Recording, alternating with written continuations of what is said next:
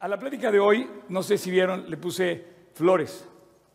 Y, el salmo de hoy, ¿a, quién no le gustan las flores? A ver, ¿quién, ¿quién no ha recibido alguna vez? A ver, ¿quién ha recibido flores? Levante la mano. Ok, ¿quién ha entregado flores alguna vez a algo, a alguien? ¿Quién no ha recibido nunca? Bueno, pueden cortarlas inclusive de cualquier jardín.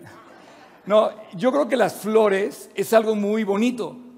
A cualquiera le gusta, o sea, seas hombre, seas mujer, seas niño, seas adulto, seas, seas, no hay nadie que le vea feo a una flor, ¿sí? ¿Estamos de acuerdo?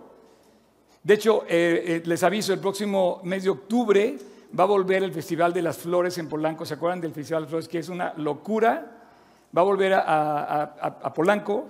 ¿Sí, ¿Se ubican el Festival de las Flores? Bueno, coincide, pero las flores, primero, son bonitas, ¿no? Eh, a todo mundo le gustan, son sencillas como de regalo. Oye, ¿qué voy a llevar? Unas flores. Y con las flores quedas bien para una boda, para un funeral, para una cena, para una comida. ¿Quieres, por ejemplo, ver dónde están las flores en los atletas olímpicos? Cuando le entregan la medalla, le dan un ramo de flores, ¿no? Entonces, yo veo a las flores el día de hoy como, como Dios ve los salmos. Y quise, quise abrir esta serie de los salmos porque, con este tema porque pienso que em, tiene, mucho que tiene mucho que enseñarnos. Por cierto, quiero dar la bienvenida a todos en línea porque sé que nos están viendo en GTC Guadalajara. Gracias por conectarse con nosotros. Em, y bueno, quiero invitarlos a estudiar la Biblia hoy. Hoy el tema se llama, le puse flores, ahorita van a ver por qué, pero en sí el contenido de hoy les voy a dar unos pasos sencillos para entender los salmos. Entonces quiero pedirles que traigan pluma, marcador y su Biblia física. Para toda la serie de salmos, y si estás viendo tú en línea esta transmisión, te pido que saques tu Biblia. Si tienes Biblia en tu celular está perfecto, no tengo nada en contra, yo también la tengo y la uso en el celular y es muy útil. pues más, puedes traer 1200 versiones en la Biblia en el celular. Pero quiero que traigas tu Biblia física porque esa te va a ayudar, vas a verlo hoy lo que vamos a hacer. Entonces, muchos me dijeron, yo, Oscar, qué bueno, porque los salmos son como las flores. ¿Quién no ha recibido alguna vez un aliento de los salmos? Son sencillos, son prácticos, o sea, lo puedes, puedes recibir una, una enseñanza de un salmo y la cachas. Todos recordamos ciertos salmos en nuestra vida que nos han alentado, expresan emociones profundas del alma y a la vez nos guían a hacer lo correcto. Los salmos te ubican en el bien de Dios y te llevan a hacer lo correcto en, momentos difíciles de tu vida. Eh, yo creo que los salmos, podríamos decir que son es uno de los libros favoritos de todos los creyentes en, la historia. o sea, tú quieres, tú quieres alentar a alguien, abre los salmos y puedes eh, recibir aliento. Entonces, el tema de hoy, aunque puse las flores, y ahorita van a ver por qué, este, cómo estudiar los salmos o pasos básicos para entender los salmos. Eh, tú vas a ver aquí que está el Salmo 44. Voy a empezar con el Salmo 44. Lo primero que te voy a pedir es que abras tu Biblia en el Salmo 44. O sea, Ahí pon tu, marcador, vamos a estar regresando a, esa, a esa ubicación. Dios preparó para ti físicamente los salmos como encuentras flores en todas partes del mundo.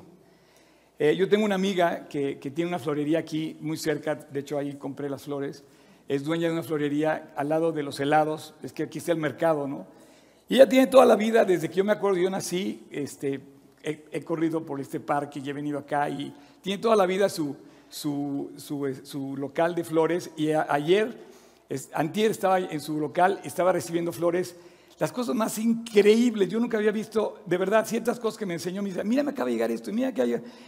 O sea, hay una variedad increíble. Bueno, hay 150 salmos, 150 flores que Dios preparó para darte. ¿Cómo las vas a entender? ¿Cómo las vas a recibir? ¿Cómo estudiarlas? Los salmos tienen esa parte de los versículos quizá más conocidos de la Biblia. ¿Quién no conoce una rosa? ¿Quién no sabe qué es una flor? Los versículos más conocidos de toda la Biblia seguramente están en salmos, entre otros. eh, que también, digo, conocemos ciertos versículos de toda la Biblia, como Juan 3.16, como Isaías 41, como, pero uno de los más conocidos es el Salmo 23. Los salmos invitan a dos cosas básicamente. Y aquí aparecen, aquí aparecen dos números. No, no, no tiene que ver con esto, pero me, me, me suenan dos números para este estudio. Y se los quiero decir en números para que me entiendan. Quiero que piensen en el número 5 y quiero que piensen en el número 2. No lo sumes, o sea, simplemente piensa en número 5 y piensa en el número 2. Lo primero, el número 5, por ejemplo, ¿qué encuentras 5 en la Biblia? Por ejemplo, son los cinco libros del Antiguo Testamento que se llama la Torah, los libros de Moisés, y son cinco. Bueno, si tú abres, ve, ve, deja marcado el 44 y vete a, la Biblia y abre en el Salmo 1. Saca tu marcador, vamos a hacer el primer, mar, la primera marcador. ¿Qué dice después de Salmos? Dice libro 1. ¿Ok? ¿Ya lo vieron? Salmo 1. ¿Qué dice ahí? Dice libro 1. ¿Ok? Luego vete al Salmo 42. ¿Qué dice? Libro 2, márcalo por favor, libro 2. Luego vete al Salmo 73. ¿Qué dice? Libro 3. Luego vete al Salmo 100, eh, perdón, 90. ¿Qué dice? 4. Y vete al Salmo 107. ¿Están totalmente de acuerdo conmigo, ya ves? Él ya encontró el versículo. Hay cinco libros, así como está la Torah dividida en cinco, en cinco libros, eh, Génesis, Éxodo, Números, Levítico y Deuteronomio. Hay cinco libros en la Torah, cinco libros de Moisés, hay cinco libros en los Salmos. Ya aprendiste algo, ¿ok? A lo mejor habías leído algo y siempre habías dicho, el libro 5, pero no sabes qué es. Bueno, ahorita vamos a ver. Es una especie de Torah, es una especie de ley, es una especie de resaltar el contenido de, la palabra. Así como hay cinco libros que son la base de todo lo demás, que son los libros de Moisés, así hay cinco libros en los Salmos. Eh, excúsenme o perdónenme esa comparación, pero hay cinco libros. Ya entrada ya tienes un esquema de todos estos salmos están en cinco libros, ¿ok? Vamos a ver ahora a voltear al primer, al primer salmo. Y quiero que veas ¿Con qué inicia este libro? El versículo 1 del Salmo 1 dice una palabra que quiero que subrayes, bienaventurado. Por favor, subrayala. Los que traen, los que traen celular no van a sentir lo mismo que es marcarlo. Y el último versículo del Salmo 2 dice bienaventurado también. El versículo 12 del Salmo 2, que es el último del Salmo 2, y el primero del Salmo 1, ambos capítulos, el Salmo 1 y el Salmo 2, son como la introducción a Salmos. Porque todos los primeros, digamos, eh, son salmos prácticamente de David. Sin embargo, estos dos salmos no son de David. Pero hay una introducción muy importante. Y dice, primero, bienaventurado el varón que no anduvo en consejo de malos, sino que en la ley de Dios a su delicia. Y dice, si tú vives para Dios, y si tú ves la palabra de Dios, y si tú consultas la palabra de Dios, y si tú recurres a la palabra de Dios y encuentras de día y de noche en la palabra de Dios tu vida, tu consejo, tu guía, tu, instrucción, eres bienaventurado. Entonces, uno de esos dos, el, otro número dije que era dos. En esos dos números hay dos palabras bienaventuradas aquí. Dice, uno, es bienaventurado aquel varón que no anduvo en consejo de malos, sino que en la ley de Dios encuentra su delicia. Los salmos inician con este salmo dando la introducción diciendo de bienaventurado el varón que recibe la instrucción de Dios. En el capítulo 2 termina diciendo bienaventurados todos los que en él confían. Es diferente. O sea, por un lado dice bienaventurados los que, los que leen la Biblia Y, en el otro, el, otro bienaventuranza, la otra bienaventuranza dice, los que confían en Él. ¿A quién se refiere? A Jesús, al campeón, al Mesías, al Dios venidero, al Dios que espera toda la humanidad que regrese. Y te dice que hay dos maneras de ser bienaventurado en la vida. Una es leyendo la palabra y otra es esperando a Cristo y, y confiando en Él. Los salmos, esta introducción, te dicen, en los salmos tú vas a encontrar estas dos propuestas. Busca a Dios y confía en Él. Así es que si tú quieres aliento, consejo, quieres ayuda, los salmos te van a ayudar a encontrarla. Entonces, los salmos nos llevan a adorar a Dios, nos llevan a buscar a Dios, nos llevan a conseguir que, digamos, tomemos las decisiones correctas en base a la voluntad de Dios y vamos a encontrar fácil, una fácil aplicación en los salmos porque son muy sencillos. Los salmos son canciones, poemas y oraciones. No quiere decir que es un himno como eh, el, worship team tiene sus letras. No, no es un, no es un himnario. Los salmos se, se, compendiaron, hicieron el compendio de los salmos, escúchame bien, más o menos después del 586 se empezaron a juntar, después de la destrucción del primer templo, se empiezan a juntar y son resultado de escritos en la vida del pueblo de Israel en diferentes tiempos y circunstancias y se fueron escritos por diferentes personas. Los salmos nos, los dio, Dios como flores que podemos eh, recurrir, igual que las flores. Tú quieres ir a un funeral, puedes llevar flores. Pero quieres ir a una boda, puedes llevar flores. Tú quieres dar un consuelo en una, en una, en una eh, funeral, lleva un salmo. Quieres dar una felicitación una boda, lleva un salmo. Son como flores. Eh, es un regalo. En una graduación llevas flores, en, una, en un premio llevas flores. Son detalles que Dios nos dice, mira, esas deben ser tus prioridades. Y son gratis, sencillas, bonitas, listas. Y te va a llevar a meditar en la palabra y, adorar a Dios. Meditar en la palabra y adorar a Dios. Es lo que vimos en el Salmo 1 y Salmo 2. Adorar al, Rey y meditar en la palabra. Ahora, Dios nos va a llevar a adorar a un Dios que lo vemos como capaz, poderoso, increíblemente eh, presente en los momentos más difíciles. Eh, es un rey, es digno de adoración, es digno de recibir toda la alabanza. Y fíjate, dentro de, de los 150 salmos, hay salmos cortos y hay salmos largos. Hay salmos que tienen un versículo, hay salmos que tienen muchos versículos. El salmo más largo es el Salmo 119. Pero todos básicamente se pueden dividir en dos grandes grupos, alabar y lamentar. Se parece a nosotros. Entonces, eh, si tú te vas al último salmo, los últimos, al 150, vamos a hacer esto ahora. Vete al 150 y fíjate cómo, de hecho vamos a empezar a verlo desde el 146. Son los últimos cinco libros. Otra vez aparece el número 5. Los últimos cinco libros de los Salmos, el 146, 47, 48, 149 y 150, los últimos cinco salmos cierran esta enseñanza de una manera espectacular y te dicen, 146, ¿qué es lo primero que dice? Aleluya, alaba a Dios. ¿Pues ¿Lo subrayar, por favor? ¿Cómo termina el Salmo 146?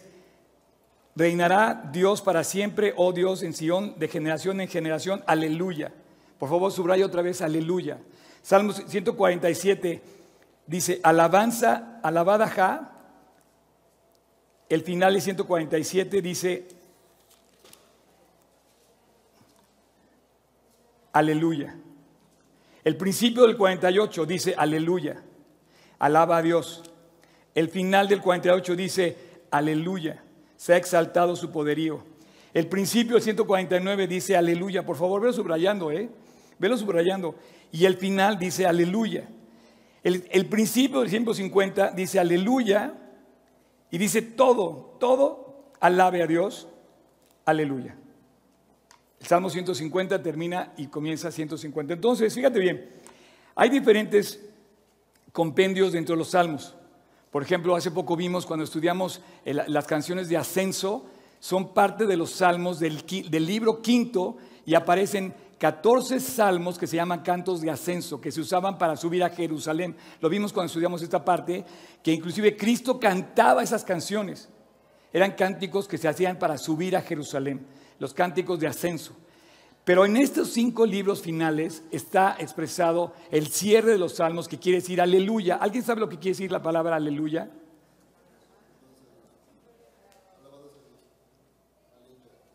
Aleya. Ale es alaba a Dios. ¿Y Dios cuál es? Ya, ja, ja. Alaba, ja. Está en la palabra aleluya quiere decir alaba a ja. Es la, es la versión corta de Yahweh o Yahvé o Jehová o Yahová o Dios. Entonces, alaba a Dios. Cierras los 150 salmos con cinco salmos que te dice, por favor, no te equivoques, alaba a Dios. y eso es lo que quiere decir la palabra aleluya. Ya tienes, si no lo sabías, ya por lo pronto ya sabes hoy. Ahora, eh, venimos de una serie Digo, después de que estuvo, estuvo aquí, eh, estuvo compartiendo Tony, estuvo compartiendo Beto, estuvimos lo del campamento, vino una eh, serie eh, de una sesión excepcional con, con Guille, que vino de Panamá, pero terminamos de ver enfoque y ahora vamos a ver salmos, y creo que tiene mucho que ver, porque el contenido de esta, de esta, de esta plática de hoy es cómo estudiar y entender los salmos. Y vamos a hacer un esquema, un esquema muy sencillo para entenderlo. ¿Sí? Ese esquema básicamente eh, se compone de tres pasos. Enfócate, entiéndelo y aplícalo. Entonces vamos a enfocarnos en el Salmo 44. Y vamos a tratar de entender el Salmo 44 y luego vamos a salir de aquí pidiendo a Dios que nos permita aplicarlo y vamos a empezar a aplicarlo desde ahora. ¿De qué sirve venir a la Biblia orar como creyente y vivir como incrédulo allá afuera. No, no, no, no te equivoques. Eh, tú puedes venir aquí y orar como creyente, pero puedes salir a vivir como incrédulo. Hay propuestas hoy en el mundo que a los creyentes los tropiezan y, toman decisiones como incrédulos, pero oran como creyentes. No te equivoques, champion. Por ejemplo, cuando votes, cuando vayas a votar, no votes como incrédulo. ¿Cómo puedes votar por un partido que está a favor de cosas que van en contra de la Biblia? Ah, no, pero es que va a cambiar la historia. No, no va a cambiar nunca si, si votas en contra de la palabra de Dios. No puedes votar a favor de un partido que va en contra, por ejemplo, de la vida. No puedes. Ah, no, pero oras como creyente, pero, pero vas a votar como un incrédulo. Si sabes, por ejemplo, que el aborto es el caso, la causa de muerte más grande que hay en la, en la vida, en el mundo hoy, pero por muchísimo, rebasa al cáncer, rebasa a cualquier, al COVID, a lo que quieras. El aborto. Y tú puedes estar votando, te lo digo en serio, a ver cuándo despertamos los creyentes. Podemos estar votando como incrédulos, pero sí venimos a orar como creyentes. No, Dios guarda la vida. Cuando te enfermas quieres vivir, pero votas como incrédulo, no entiendo. Entonces hay que enfocarnos, entenderlo y aplicarlo. Enfocar descubrir el pasaje, eh, ver qué nos quiere decir Dios, recibirlo, entenderlo y aplicarlo. Y para eso, mi esquema, voy a, voy a usar que, o sea, cuatro, cuatro, cuatro preguntas. Y aquí se va a poner buenísimo, Se va a poner increíble, ¿ok? ¿Qué? Perdón, perdón, me adelanté. ¿Quién, quién, cuándo y qué. ¿Quién? ¿Quién? ¿Cuándo y qué? de esa manera vamos a entenderlo fácilmente. ¿Para quién está escrito? ¿Quién lo escribió? ¿Cuándo se escribió? ¿Y qué dice? Así vas a, vas a entender el salmo, todos los salmos, el que quieras. En, en este caso, los salmos es fácil de entender porque la primera pregunta, el primer quién es quién lo escribe. Entonces, cuando tú leas los salmos, quiero que pienses la primera pregunta, ¿quién escribe los salmos? 73 salmos los escribe el rey David, solamente 73. 12 salmos los escribe un señor que se llama, alguien se llama, el segundo escritor de la Biblia muy conocido, Asaf. Un aplauso, por favor, bien. Ya está, recibiendo las primeras flores. Estás recibiendo las primeras flores, ¿ok? tú, tú ya estás cachando las flores, ¿ok? El segundo gran escritor de la Biblia, el tercero, perdón, eh, bueno, el segundo es Asaf, que era un cantante del grupo de cantores de David. O sea, David era músico y tenía su worship team. Y dentro de su worship team había un chavo que se llamaba Asaf. ¿No? Y Asaf, digo, tú vas a ser encargado de ciertas cosas. Y Asaf estaba tan enamorado de cantar que compone 12 salmos. El tercero, el tercer autor es justamente el que dice el Salmo 44. Es, dice, liberaciones pasadas y pruebas presentes al músico principal masquil de los hijos de Coré. Los hijos de Coré, que eran levitas, encargados de la puerta del templo y de cantar a las alabanzas en el templo, eran, fueron los terceros autores de los salmos. Y esos hombres escriben el Salmo 44. Hoy vamos a hablar del Salmo 44. Después de esos hay otros más. Salomón y Moisés escriben tres salmos. Fíjate, Moisés escribe un salmo. Em, em, por ejemplo, hay un, hay un que no me acordaba, pues estoy aquí consultando. Hernán y Etán escriben dos salmos. Y hay 49 salmos anónimos. Entonces, la primera pregunta que tienes que hacer es, ¿quién escribe el Salmo? Y ubicar, ah, lo escribió David. Te lo va a decir. A veces no vas a saber quién lo escribe, pero para ubicarnos tenemos que ir a ver quién lo escribe. Cuando identifiques, dice, ah, son los hijos de Coré. Esos hijos de Coré están mencionados, por ejemplo, no lo busques, en el, en, Segunda de Crónicas, por ejemplo, no, no, lo, busquen, nada más quiero hacer la referencia. Segunda de Crónicas, dice, eh, capítulo 20, y se levantaron los levitas de los hijos de Coat y de los hijos de Coré para alabar al Dios, al Dios de Israel, con fuerte y alta voz. Como decía Pato ahorita, no es que cantes y te salga un gallo, o que digas, no, es que canto mal. No, dice, tú canta fuerte y ya estás alabando. Canta desde el corazón, estás alabando. No, no dice que cantes entonado, ni cantes bien, ni cantes bonito, no.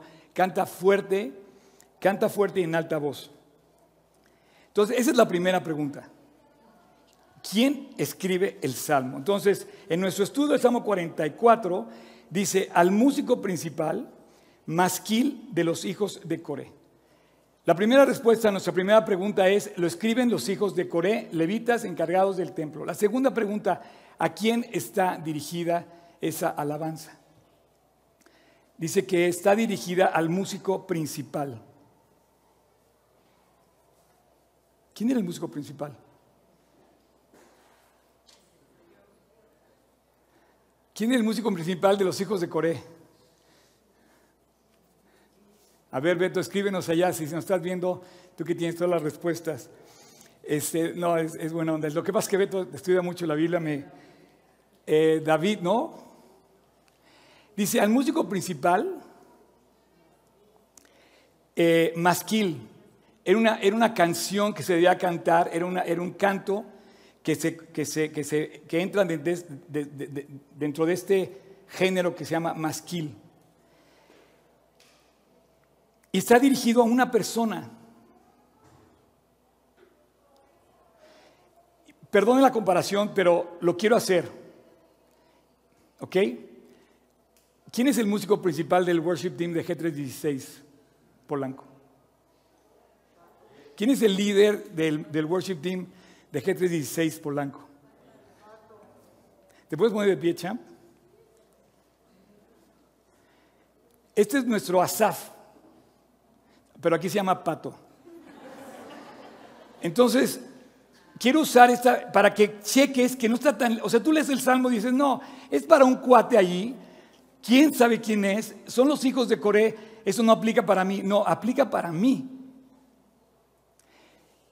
Perdón, Pato, pero esta enseñanza va para ti, porque dice, el Salmo 44 dice, es para el músico principal. De todo ese grupo, pueden ponerse de, pie todos, todo el resto del worship team que está presente aquí, por favor.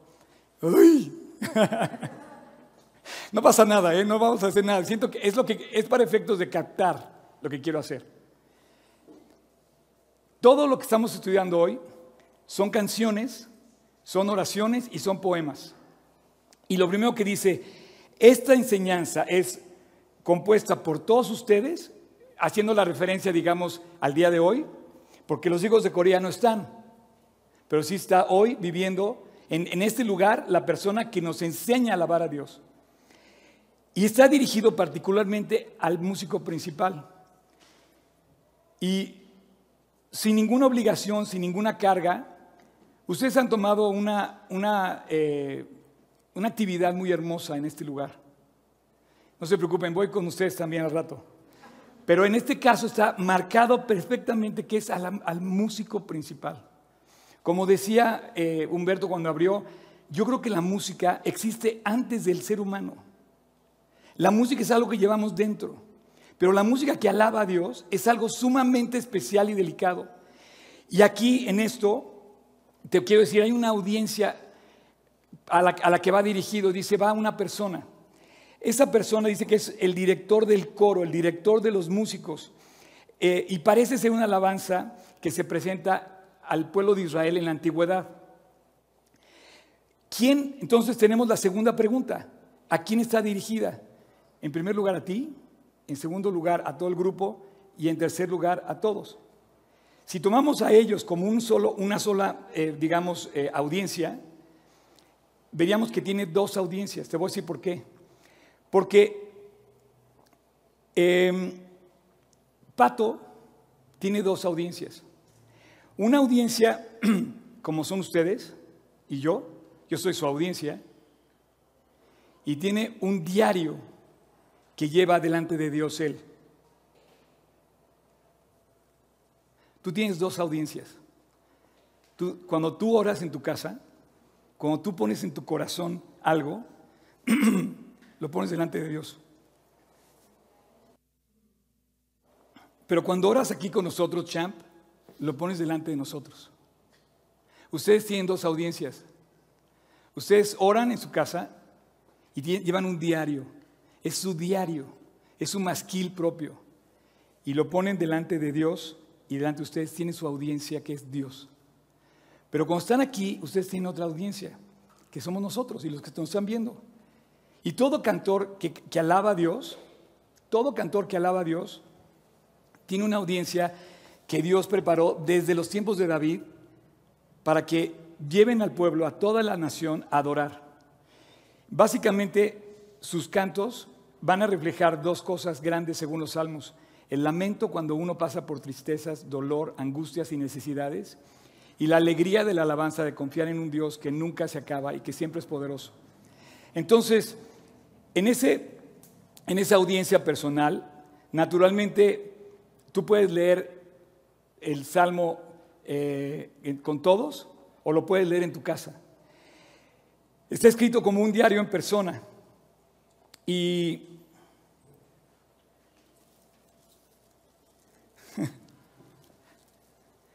cuando tú recibes la enseñanza, empiezas a recibir las flores que Dios trae para cada uno, para cada uno de los que empiezan a descubrir lo que significa cantarle a Dios. Esas flores, esas flores que tú ves ahí, las vas a recibir cuando empieces a leer el Salmo 144. Eh, Pueden ponerse de pie el equipo de bienvenida, por ejemplo.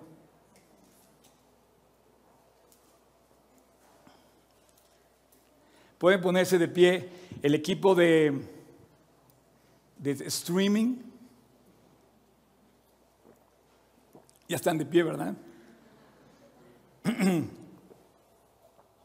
El equipo de Javes puede ponerte de pie. Eh, yo sé que aquí hay el equipo de niños, por ejemplo, alguien aquí está de niños, que nos ayudan, maestras de niños, ya están todas aquí, están todas trabajando. Eh, Ramón, tú también, ponte de pie. Yo ya soy de pie. ¿eh? Marisol, por favor, también. No les puedo dar flores a todos, pero ustedes saben, ustedes saben, señores, lo que significa de repente conectar con Dios. Es muy especial cuando tu corazón empieza a latir al mismo pulso que tiene el corazón de Dios. Cuando tú recibes una enseñanza tuya. El Salmo de repente eh, eh, nos lleva a la, a la tercera pregunta. ¿Cuándo se escribe este Salmo? No hay seguridad cuando se escribe este Salmo, el Salmo 44, pero se escribe aparentemente en los tiempos de los reyes. En el tiempo de los, por favor, quédense de pie. En el tiempo de los reyes, había, hubo momentos muy difíciles, había mucha incertidumbre. Estaba gobernando Israel por los reyes, los reyes que pidieron, en lugar de los jueces, aquellos que tenían, en lugar de gobernarlo por los profetas, en lugar de gobernarse por la palabra de Dios, pidieron rey. Y se les dieron 40 reyes. Y durante los 40 reyes, tanto del norte como del sur, vivieron una inestabilidad brutal. Nunca prosperó Israel. La única parte donde hasta la fecha, siguen, siguen viviendo Israel en una gran incertidumbre como México. Porque los reyes, nuestros presidentes, no nos van a dar estabilidad nunca. Si no buscamos a Dios, no vamos a, recibir esta estabilidad. Entonces, cuando ya tenemos a quién fue, para quién lo escribió y cuándo se... Y voy, y voy a leer junto con ustedes, les quiero pedir que leamos la primera parte de nuestro esquema. ¿Qué dice? Entonces vamos a abrir eh, eh, la la Biblia, en el Salmo 44, y, vamos a usar nuestra, nuestra, nuestra Biblia física. Saca tu pluma y vamos a leer lo que dice. ¿Sale? ¿Están listos? Vamos a leer del versículo 1 al 8. ¿Por qué? Porque si te fijas en tu Biblia, ¿cómo te llamas, champion? Luis. Luis, fíjate en tu Biblia. Hay un párrafo marcado. Ah, no, en tu Biblia no. Eh, en la tuya. Mira, asómate en esta. Si te fijas, está, marcado un párrafo y luego está marcado otro párrafo. Termina este en el versículo 8. ¿Dónde estás? ¿Dónde estás? Y aquí termina un párrafo. ¿Te fijas? Esta primera parte que vamos a leer, versículo 1, por favor, primer párrafo. Lo, lo, que pasa es que yo estoy juntando para efectos de esta plática los dos párrafos. Vamos a encontrar, ustedes van a decir qué hay en estos párrafos. Dice, oh Dios, nuestros oídos con nuestros oídos hemos oído, nuestros padres nos han contado la obra que hiciste en tus días, en los tiempos antiguos. Con tu mano echaste a las naciones y los plantaste a ellos. Afligiste a los pueblos y los arrojaste. Porque no se apoderaron de la tierra por su espada, ni su brazo los libró, sino fuiste tú, tu diestra, tu brazo, tu luz, la luz de tu rostro, porque te complaciste en ellos. Tú, Dios, eres mi rey. Manda salvación a Jacob por medio de ti sacudiremos a nuestros enemigos y en tu nombre echaremos a nuestros adversarios, porque no confiaré en mi arco, ni, ni confiaré en mi espada, porque mi espada no me va a salvar, versículo 7, porque tú nos has guardado de nuestros enemigos, has avergonzado a los que nos aborrecían, en Dios nos gloriaremos todo el tiempo, para siempre alabaremos tu nombre. Se hace un párrafo y te pone ahí Selah. ¿Se acuerdan lo que dijimos que era Selah al principio de la serie Enfoque? Que era pausa. Entonces te dice, tranquilo, champ, no te aceleres. ¿Qué dice este versículo? Estos primeros párrafos, de, qué habla? Esa es, la, cuarta pregunta. ¿Qué está diciendo? Confianza en Dios. Otro aplauso, por favor. Esta es otra flor. Esta es otra flor, champ. ¿Sabes por qué? Porque cuando tú recibes la confianza en Dios, estás recibiendo el ramo de flores que está dando Dios sea un funeral, sea una boda, sea una cosa de un premio, una necesidad, Dios te dice, confía en mí. No es con la tecnología militar, te fijas, no es con espada, no es con el arco, es conmigo, es con mi poder, es con mi nombre, es en mi nombre, es la fuerza, la confianza de Dios la que te hace luchar y ganar. Entonces dice, primer párrafo, ya salió, de qué, ahí están las cuatro preguntas, ¿para quién es? ¿Quién lo escribió? ¿Y eh, cuándo funciona? ¿Y qué dice? Lo primero que dice es, tengo que confiar en Dios. Ahora, quiero resaltar dos cosas. En el versículo, en el versículo 6 eh, dice, no es mi arco, no es mi espada, no es tecnología militar lo que hace ganar las batallas, es el poder de Dios. Y en el versículo 1 y en el versículo 4 dice dos cosas muy importantes. Y aquí es lo que yo me refería con ustedes. El versículo 1 habla en plural, singular. Y en el versículo 4 habla en singular, singular. Fíjate, el versículo 1 dice, oh Dios, con nuestros oídos, en plural, nuestros oídos, hemos oído lo que nuestros padres nos han contado. Versículo 4, tú eres mi Dios. En el versículo 1 dice, nosotros hemos oído esto, pero tú eres mi Dios. Yo estoy contigo y tú estás conmigo, singular. Tú estás con nosotros, plural. Nuestros padres nos contaron la generación de esos padres que nos hablaron de Dios. A lo mejor tú eres esa generación, de la cual tus hijos nunca se van a avergonzar de que tú les contaste las maravillas de Dios. Y entonces salen flores y siguen saliendo flores y ves que hermoso es confiar en Dios. Cuando dice esa generación que han recibido de sus padres las enseñanzas correctas. Esa es una generación que le ha contado a los demás que puedes confiar en Él. Segundo párrafo. Vamos a leer desde el versículo 9 hasta el versículo 16. Y van a decir de qué habla. Aquí cambia el tema.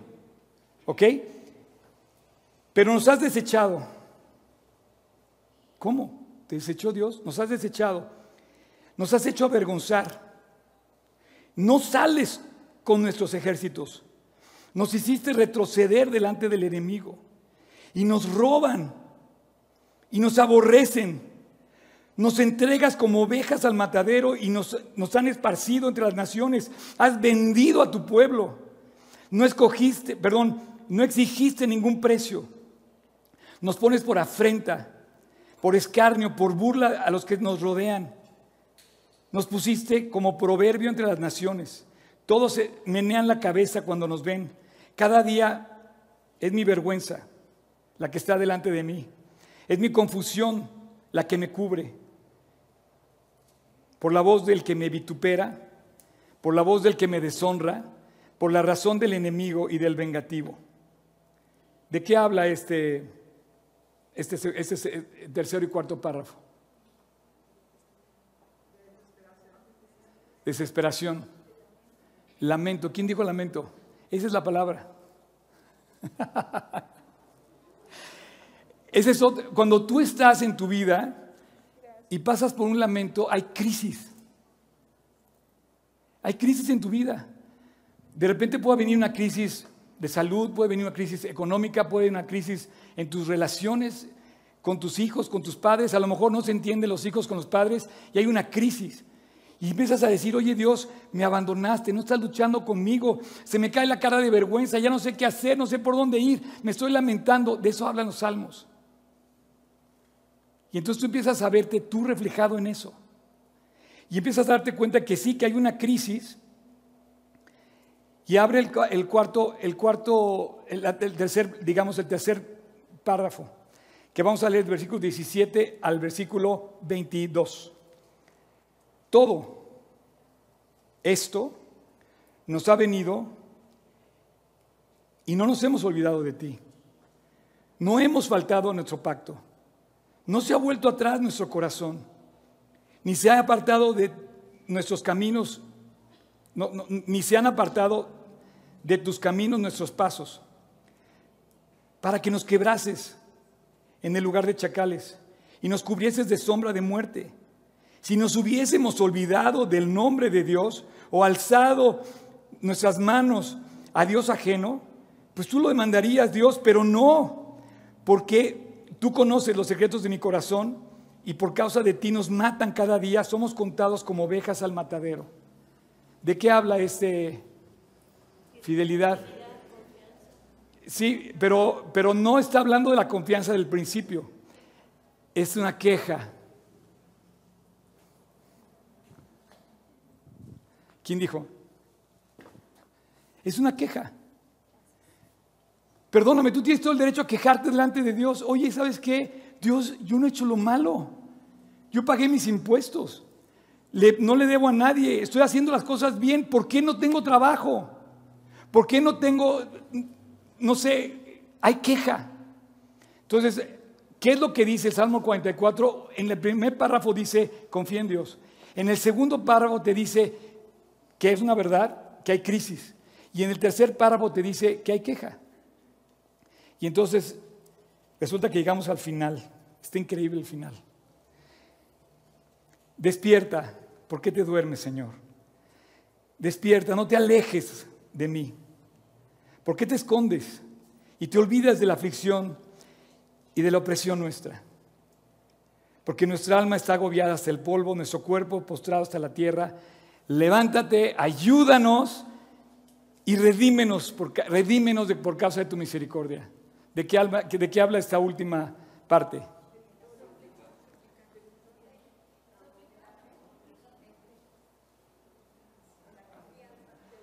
Es una petición.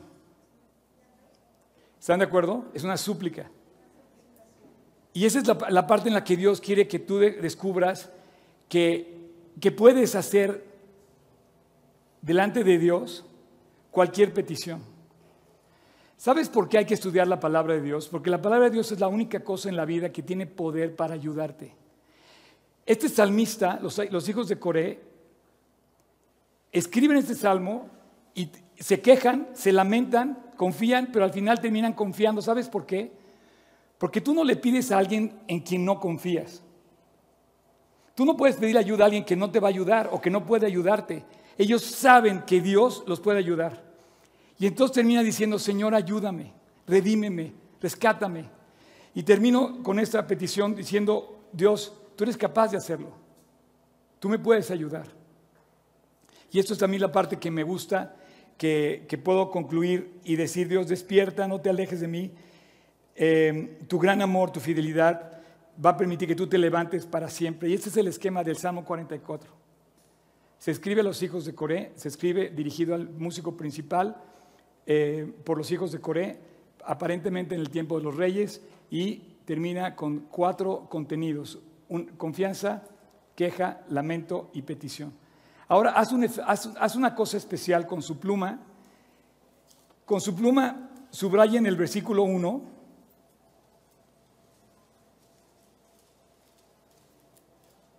Y pongan un más al lado y subrayen el versículo 23. Y júntenlos. Puedes hacer eso aquí en la pantalla. El 1 y el 26 dice, oh Dios.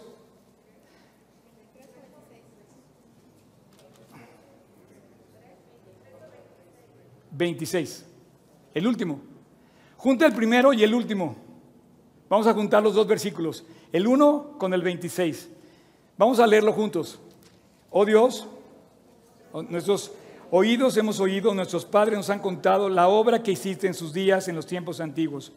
Y en el 26, levántate, ayúdanos y redímenos por causa de tu misericordia.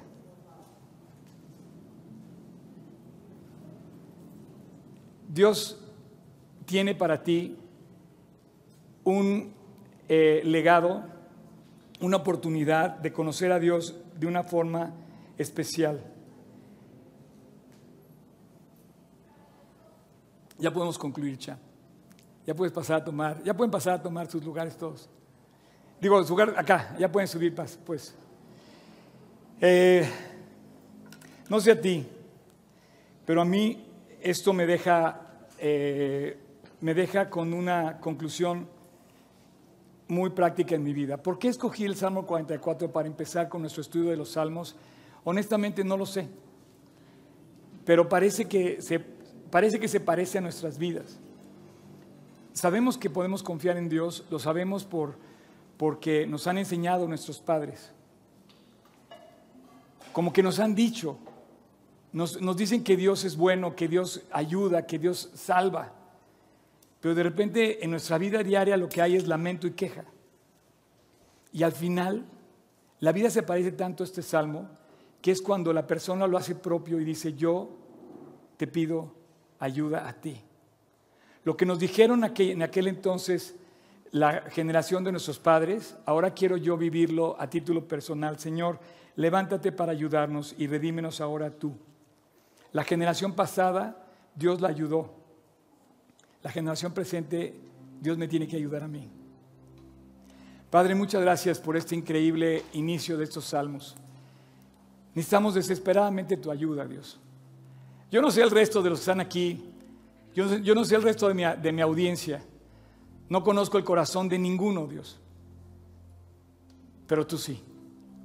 No sé quién nos está viendo en internet, no sé quién está detrás de la cámara, no sé lo que están pensando las personas que me están escuchando, pero tú sí. Y tú conoces el corazón más profundo del ser y tú sabes su aflicción. Y tú sabes, Dios, por lo que estamos pasando cada uno. Tú conoces nuestra necesidad, conoces nuestra afrenta, conoces nuestra vergüenza, conoces nuestra escasez, conoces quiénes somos. Padre, hoy te pedimos que te levantes para ayudarnos. A ti venimos, Dios. Acudimos a ti para caer delante de ti. Ya no quiero contar la historia que me contó alguien más. Quiero contar la historia de lo que tú vas a hacer en mi vida. Y quiero que cada uno de los que estamos escuchando esta, esta plática, este mensaje, pueda contar lo que tú vas a hacer en la vida de cada uno. Dios, con todo mi corazón te doy gracias por esta mañana. Te doy gracias por tu palabra.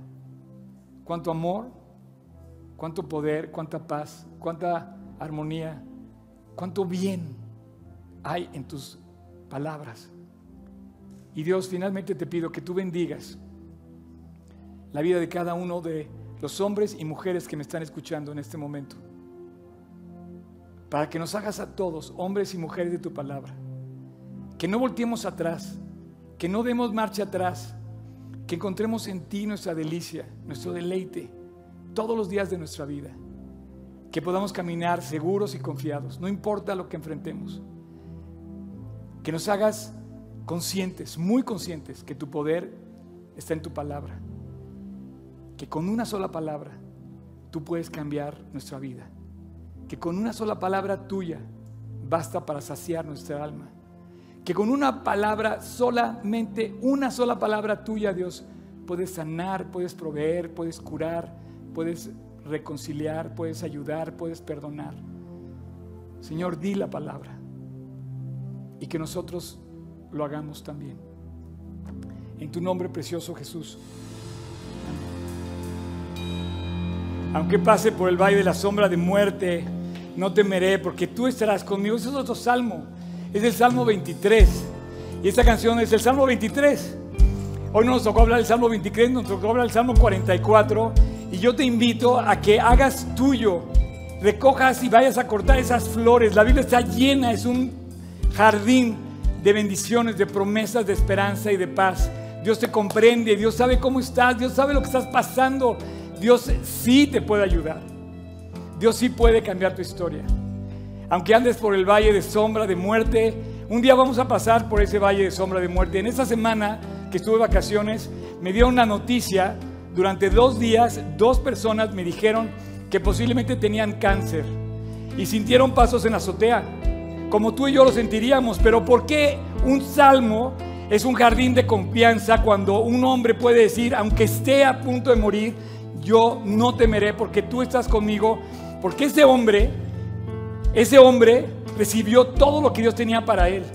Si tú tienes miedo a morir, es porque ese, ese, Digo, todos tenemos miedo a morir. Pero llega un momento donde ves a Dios tan fuerte y tan poderoso que te invita a que confíes en Él y un día vamos a morir. Pero Él pagó por eso. Él pagó para librarte. Y un día que nos toque despedirnos de las personas que amamos o ver despedir a, otra, alguien que amamos, o sea, tendríamos que tomarnos de este salmo. Y en ese funeral las flores que van a llevar ese ataúd van a seguir floreando por el resto de la eternidad. Porque esas flores de esa persona que cree en Él nunca, nunca van a dejar de florear. Dice la Biblia que cuando llegas al cielo, las cosas no se marchitan. ¿Sabes lo que se marchita aquí? Esas flores se marchitan porque son temporales. Pero cuando recoges de Dios la confianza, nunca, jamás, dice, donde las primeras cosas pasaron, lo, dice lo, inmarcesible, lo, eh, eh, se me fue ahorita el versículo, pero tú sabes que no se marchita. Padre, muchas gracias, de verdad, de verdad, muchísimas gracias, porque no terminas, Dios. Si se escribieran libros y libros y libros, no terminaríamos de estudiar tu palabra, Dios. Eres, es increíble tu palabra. Y hoy nos estás regresando al lugar correcto, a ti.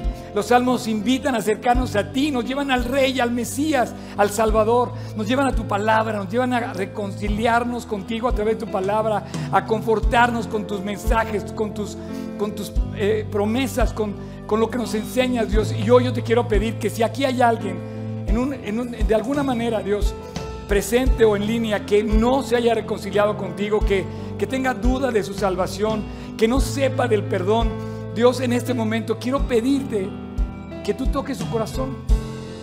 Yo no puedo hacer nada, pero tú sí. Y esa persona puede ir a cortar esa flor de tu jardín y decir, Dios, quiero, quiero tomarlo, quiero tomarlo para mí. Quiero pedirme, pedirte perdón, quiero reconciliarme contigo, Señor. En este momento, si hay alguien así,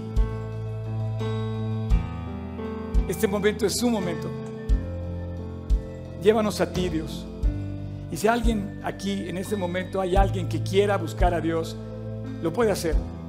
Ahí en su corazón, sin decir nada en voz alta, ahí en su corazón, dile Dios, en silencio, dile Dios, Jesús, perdóname, límpiame, te pido perdón por las cosas que he hecho mal. Y quiero aceptar lo que tú hiciste por mí en la cruz para salvarme. Dile a Dios, Señor, acepto lo que tú hiciste en la cruz. Y te pido perdón. Y te pido que me restaures, que me limpies, que me cambies. Y que de ahora en adelante, Dios, yo tenga esa seguridad de que tú caminas conmigo, de que tú estás en mi corazón el día de hoy, Señor, te recibo en mi corazón. Díselo a Dios. Te recibo en mi corazón. Jesús, te invito a mi corazón. Eres mío y yo soy tuyo. A partir de hoy, tú eres mío, yo soy tuyo. Y a, y a partir de hoy, hasta aquel día que estemos en tu presencia, Dios, camina conmigo. Caminemos juntos. Gracias por la cruz. Gracias por lo que hiciste. En tu precioso nombre, Cristo, te lo pido. Amén.